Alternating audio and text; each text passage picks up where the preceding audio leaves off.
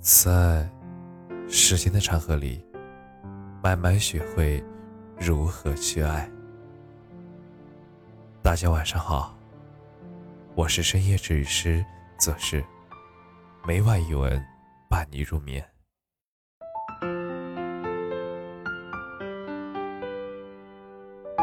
写给内心敏感的你。记得在网上看见过这样一句话。人最特别的弱点就是，总是特别在意别人怎么看待自己。人其实是一种特别敏感的动物，很多时候我们会因为别人的一句话或者一个举动，会在意很久。我们甚至会想，是不是自己哪里做的不好，才会造成这样的局面？而你是不是也会有这样的情况？发生在自己的身上，总是不自觉的在意别人的眼光。发消息的时候，生怕对方错误的理解自己的语气，总是习惯性的带上一个小表情。在一段聊天里，一旦对方回复的很慢，或者是突然不说话了，你会首先想到的，会是自己是不是刚刚说错了话。我们在这个社会上生存，看重别人对自己的态度，和在意别人对我们的眼光，其实都是正常的反应。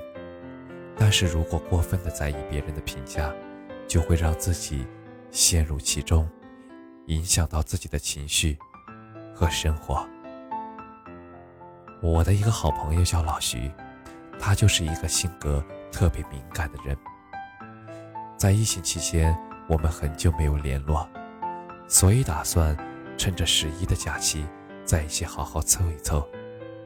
而那天我们在电话里聊得很嗨，计划着假期去哪里玩。但是我这边突然有工作要做，于是就草草的挂断了电话，忙手头的事情。结果第二天我就收到了他发来的微信，说：“昨天怎么了？”是不是我开玩笑说你最近胖的变了一个人，有点伤到你了，所以你才匆匆的挂断了电话？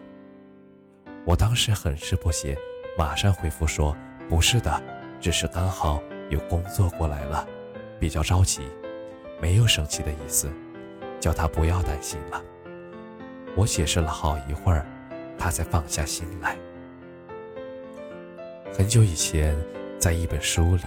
看到过这样一段话：假如你是一棵树，别人对你的态度就是一阵又一阵的风。如果你很在意别人的眼光，那就意味着那一阵风都能把你吹得剧烈摇动，甚至是连根拔起。在现实生活中，像老徐这样的人不在少数。当发生一些……和自己相关的意外情况的时候，他们总是会忍不住的想问题都想到自己身上，责怪自己。但是我们每个人都有不同的交往方式，我们没有办法去判断对方的情绪。我们要做的其实就是认真的做好自己该做的事情，说好自己该说的话，而剩下的其实不用在意的。前不久刚看过关于作家余秀华的采访，她是一个出生在湖北农村的女性，只有高中学历，天生残疾，连走路都是摇摇晃晃的。在她出名之前，因为自身的残疾，她半辈子都一直生活在别人异样的眼光里；而在她成名之后，由于作品又饱受争议。遭到了很多人的质疑和谩骂，但是他不会因为别人的眼光而放弃写作，反而在自己的作品里表达了很多对生活的感悟和最美好的事物的向往。他说：“别人怎么看待我，我管不着，也不在乎。”他的果敢和自信没有让他禁锢在别人对他的评价里。反而因为这些世人的眼光，给了他更好的创作灵感，让他的文字更加具有灵性。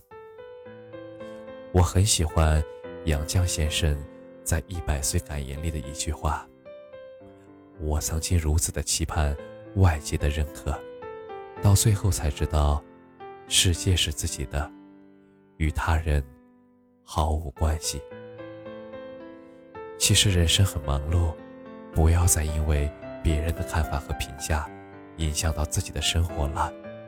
其实敏感不是什么坏事儿，你的敏感和细致应该去发现这个世界更多的爱和美好，去发现那些别人看不见的光，把那些可能不存在的猜想都归结在自己的身上，只会是惩罚自己。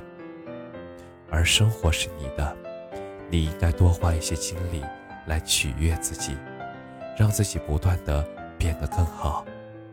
最后你会发现，不管是感情，还是生活，都在慢慢的发生变化。我们的一生遇到很多各种各样的人，希望你无论在什么时候，都能够做自己世界的主角。